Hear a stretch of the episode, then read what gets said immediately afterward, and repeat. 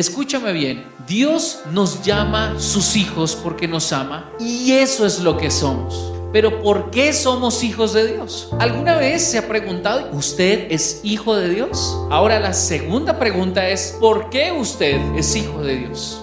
Ah, porque Dios me ama y me llama su hijo. Pero ¿a qué tipo de personas Dios llama a sus hijos? Tradicionalmente yo creí que todos los seres humanos eran hijos de Dios. De hecho es una frase acuñada a nivel mundial. Dice, no, es que todos somos hijos de Dios. Todos somos iguales ante Dios. Yo había escuchado eso y lo creí y lo prediqué durante mucho tiempo tal vez. Y esto va mucho más allá de la creencia religiosa que tú y yo podamos tener. El amor de Dios es infinito, pero ¿quiénes son a los cuales Dios los llama sus hijos? Y vamos a ir al Evangelio de Juan, el capítulo 1, el versículo 12 y 13. ¿Quiénes son los hijos de Dios? Dice, pero a todos los que creyeron en Él y lo recibieron, les dio el derecho de llegar a ser hijos de Dios. Es Jesús lo que está hablando y está diciendo que a todos los que creen en Jesús y lo recibieron,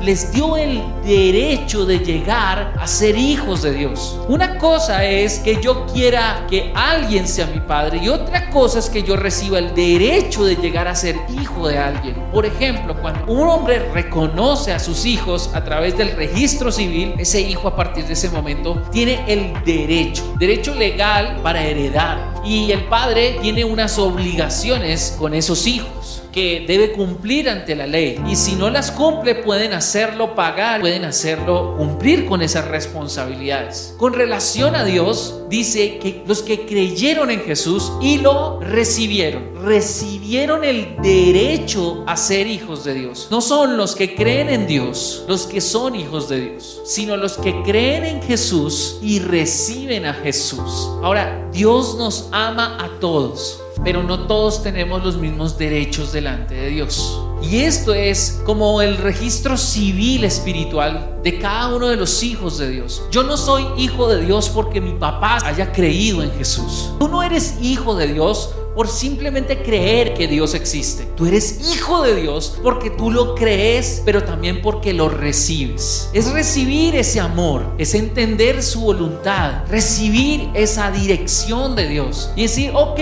papá, voy a confiar en ti, voy a confiar en tus instrucciones, voy a confiar en las reglas de tu casa, voy a permitirme vivir en tu casa, ser parte de tu familia y voy a disfrutar del derecho de ser tu hijo. Así que ninguno de nosotros es hijo de Dios por nacimiento natural. El versículo 13 nos enseña lo siguiente. Ellos nacen de nuevo no mediante un nacimiento físico como resultado de la pasión o la iniciativa humana. Es decir, que no todos los seres humanos son hijos de Dios, sino por medio de un nacimiento que proviene de Dios. Y ese nacimiento se produce cuando nosotros nos recibimos. Dios está extendiendo su mano, extendiendo su gracia, extendiendo su amor, pero solo quienes quieran recibirlo son hijos de Dios.